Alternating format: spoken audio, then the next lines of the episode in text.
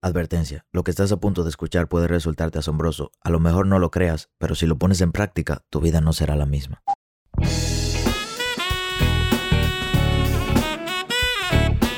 Hola, ¿qué tal? Mi nombre es Sebastián Rodríguez y a ti que me escuchas te doy la bienvenida a la sabiduría del Sensei.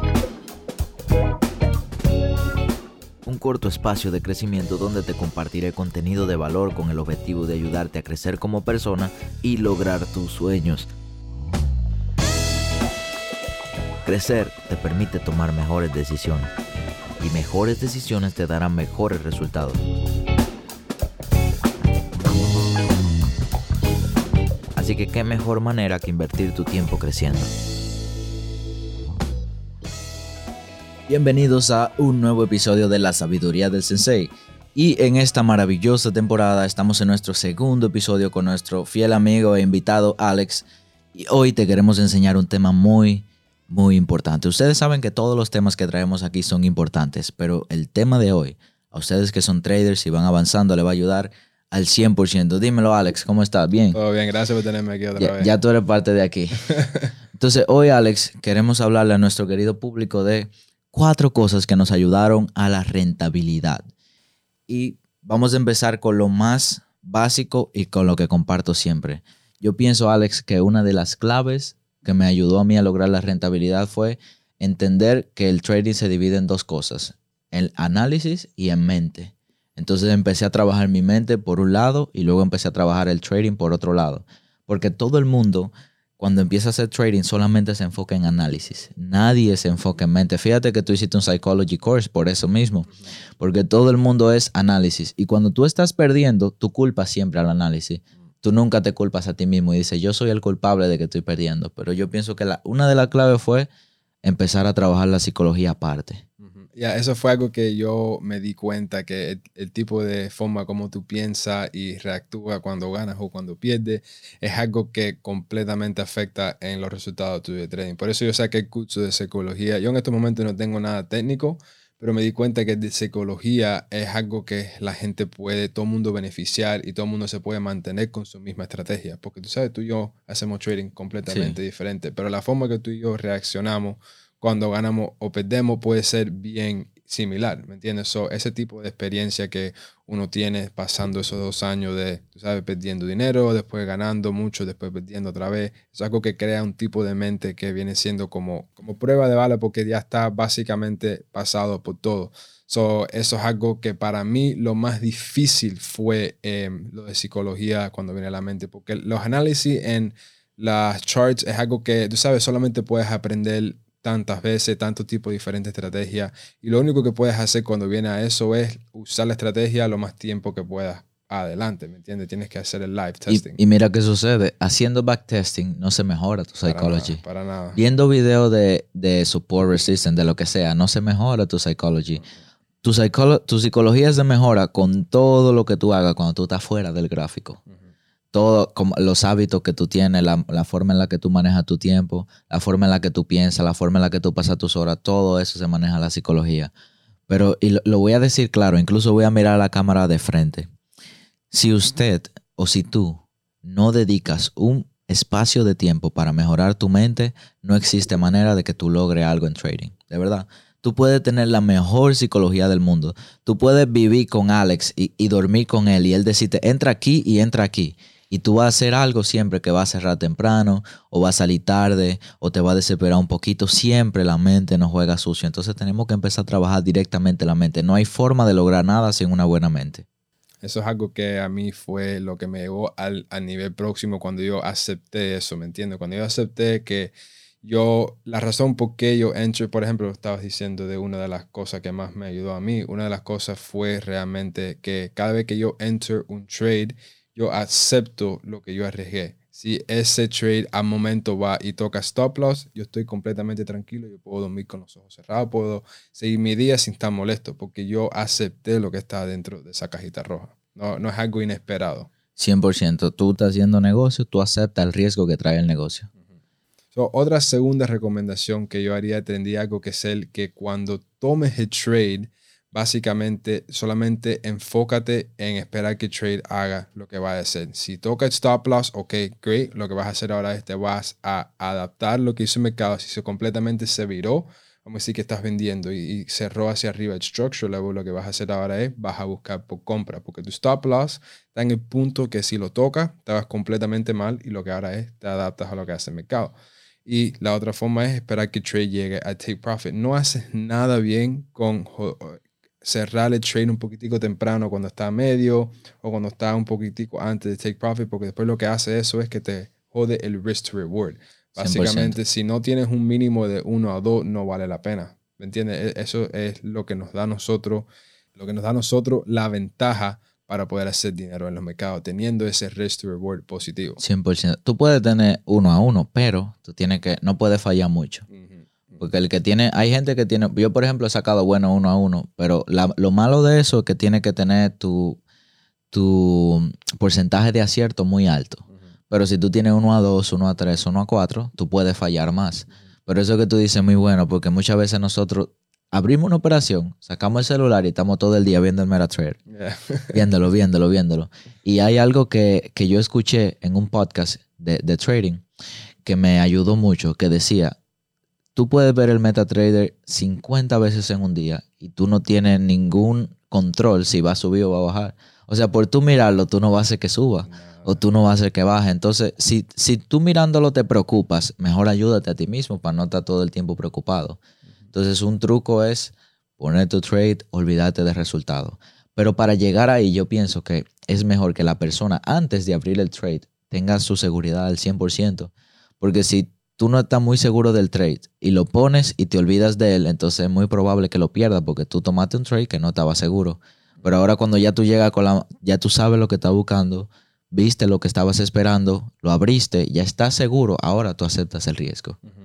Claro, eh, eh, eh, tocando eso otra vez, cuando dijiste eso, lo de, lo de MetaTrader, un truco que me ayudó a mí muchísimo fue que yo básicamente, cuando yo tomo el trade, yo tengo el MetaTrader, el MT4 y el MT5 a lo último de mi teléfono. Lo tengo a lo último para que eso sea lo último que yo veo. Y después lo único que yo me enfoco cuando yo entro en un trade es ver los mercados por mi teléfono cuando estoy afuera, tú sabes, haciendo lo que yo voy a hacer en mi día. So, lo que yo me enfoco es lo que está haciendo el mercado. Porque si tú ves en, en el MT4, MT5, oh, estoy ganando ahora mil dólares, después estoy ganando 1200, después 800, no estás enfocado en lo que está haciendo el mercado, estás atractado, estás pegado con el dinero.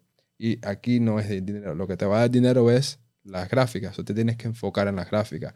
Y si en vez de enfocarte en el MT4 y vas y mueves esa energía para las gráficas, te das cuenta que solamente de cuando el MT4 fue a 1200 a 800, estás haciendo un minor retracement. Pero tú te entres en pánico y dices, oh no, lo voy a cerrar. Y ahí te das cuenta, al momento que cierra, sigue bajando porque lo único que, tú sabes, estaba teniendo ese retroceso. por eso se tiene que enfocar en lo de trading. Eso es y ese es uno de los peores sentimientos, cuando tú cierras y la operación se va al take profit.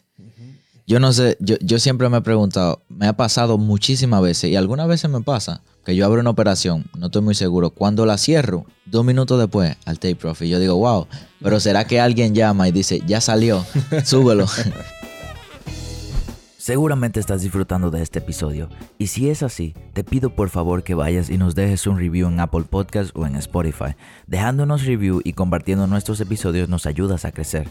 Nosotros solamente crecemos si tú nos ayudas, por lo que si entiendes que el equipo de Wealthy Trades está trabajando muy fuerte en traerte el contenido de la mejor calidad, por favor ayúdanos a crecer y a llegar a más personas. Sigue disfrutando de este episodio y no te olvides de dejarnos tus reviews y tus comentarios de qué te está pareciendo este episodio. Y algunas veces también me ha pasado que espero de más, soy demasiado paciente, es decir, más paciente de la cuenta y por eso también termino perdiendo. Por eso es, todo más como un balance.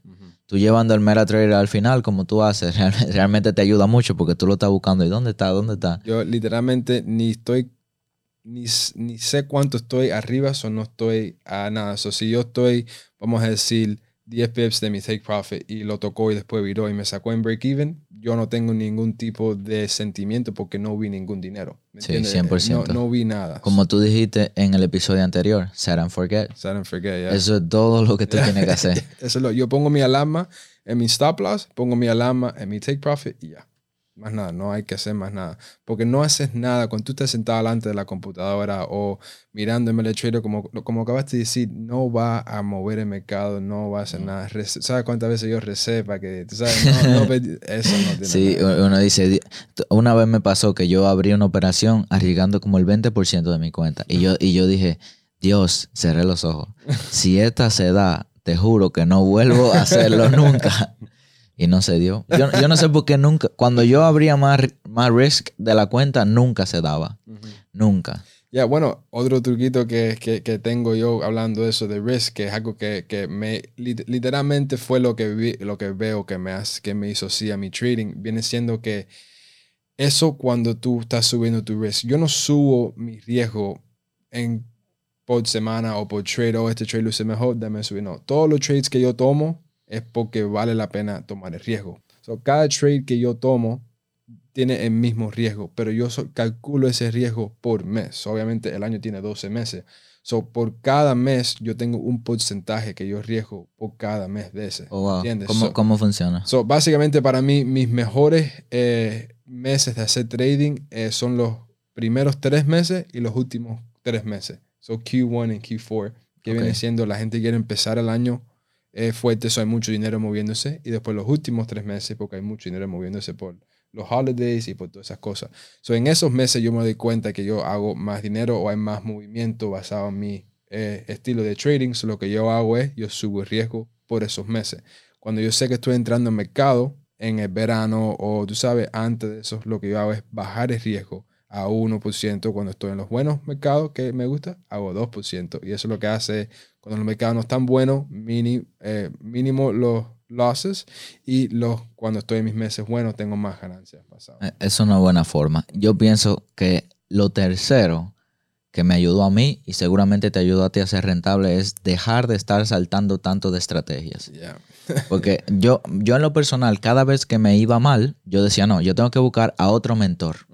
Porque si esto no me está funcionando, busco a otro. No me funcionaba, me iba a otro y compraba cursos. Todos los cursos yo lo compraba. Mm. Cualquier, yo tengo todos los cursos, literalmente. Tuve mi, mi, mi Gmail está puesto en todos los cursos. Mm. Y yo siempre decía, yo, yo entraba a Instagram y yo decía, bueno, el que tenga el carro más caro tiene que ser mi mentor. Porque lo que yo pensaba era que si tenía un buen carro, tenía que ser bueno haciendo trading. Entonces, cada vez que no me iba bien, yo cambiaba de mentor. Y eso lo sigue haciendo muchas personas, que no le va bien y piensan que la estrategia es la culpable, pero nunca se han dado cuenta que muchas veces no es la estrategia, sino tú mismo. Porque, por ejemplo, a ti te va bien con tu estrategia, a mí me va bien con mi estrategia. No son iguales, pero lo, importante no es cuál sea la estrategia. Lo importante es que tú le puedas sacar dinero al mercado. Porque al final tú y yo estamos aquí para hacer dinero en Forex.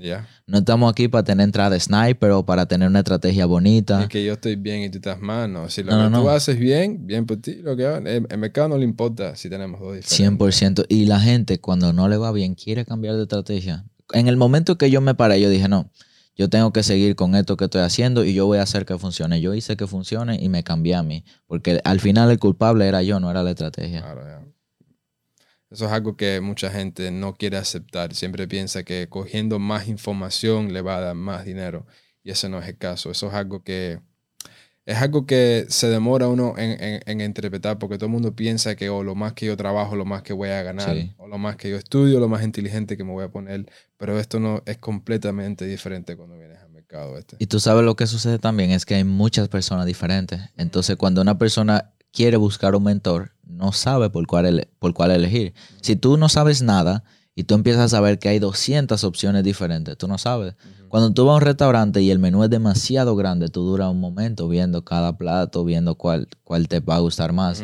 Pero yo les recomiendo siempre a todos que si tú vas a elegir un mentor, elijas a alguien con el que tú te identifiques.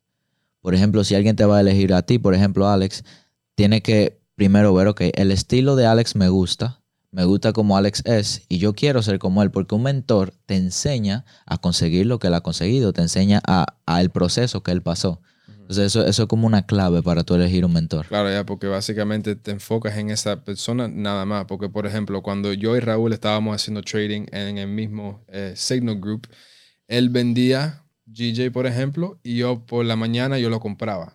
Y los dos hacíamos dinero, porque él lo vendía por un trade más chiquitico y yo lo compraba por el trade más grande. Sí. No significa que él está mal y yo estoy bien. Son dos cosas completamente diferentes. O si te enfocas cada uno de los, ¿sabes? En él o en mí o en ti, te tienes que pegar con esa estrategia y ya para que no tengas ningún tipo de conflicto. 100%. Y por último, Alex, lo número cuatro que yo considero que me ayudó tanto a mí como te ayudó a ti entender que estamos en nuestro propio proceso y en nuestra propia carrera.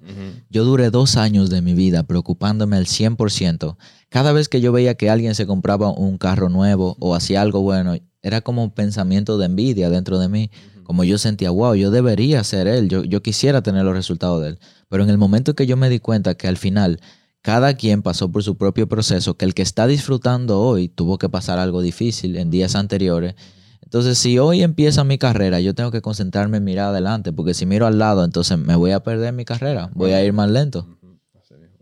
Mirar para adelante y olvidarse de los demás. Yo sé que es difícil en esta época. Sí, porque tú, tú sabes, todo está muy básicamente fácil acceso a ver lo que todo el mundo está haciendo. Pero yo, como dije en el podcast anterior, yo completamente borré mi Instagram, abrí uno solamente para mí y ahí creé yo mi propio journey en mis pasos. Si yo hoy hice 100 dólares, la semana que viene hice 150, yo estoy progresando. O sea, Claro. algún día llegaré a hacer los miles y los whatever, pero yo estoy enfocado en mi progreso, yo estoy feliz con lo que yo estoy avanzando. Claro, porque si yo miro, por ejemplo, a ti, digamos que tú hagas un día de 10 mil y yo todavía no he hecho mi primer día ni siquiera de 10, me voy a sentir mal.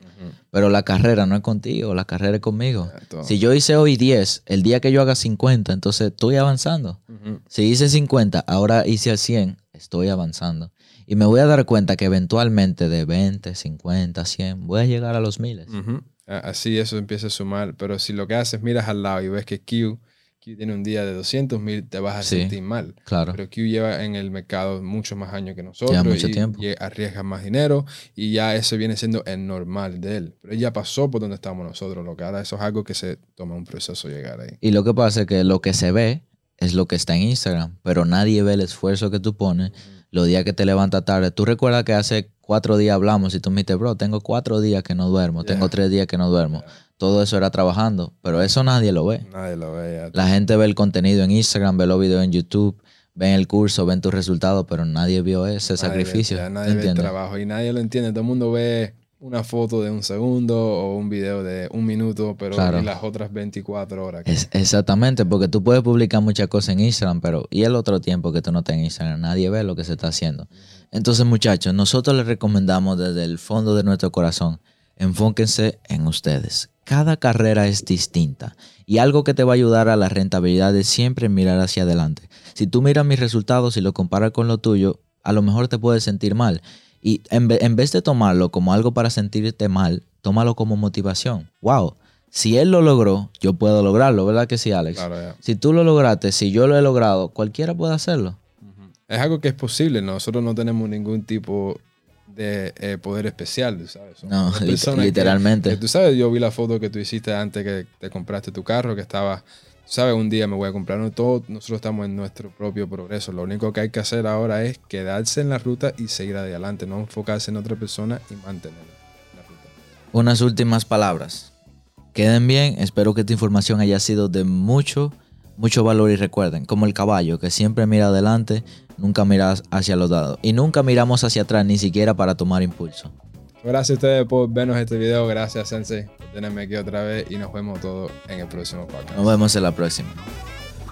Si te gustó este episodio, te invito a que lo compartas en tus redes sociales. Si lo estás escuchando desde Spotify, hay un simbolito de compartir que te permitirá subirlo a tu Instagram. La única manera en que nosotros crecemos es si tú nos compartes. No tenemos un equipo súper profesional trabajando en promociones, no. Hemos llegado donde estamos y todo es gracias a ti. Así que por favor comparte y te invito a que nos busques en nuestras redes sociales como Maybe I'm Wealthy o en YouTube para acceder a nuestro curso gratis de Forex como Wealthy Trades. Nos vemos en el siguiente episodio y espera, todavía no te vayas. Yo sé que eres capaz de lograr ese sueño que no te deja dormir.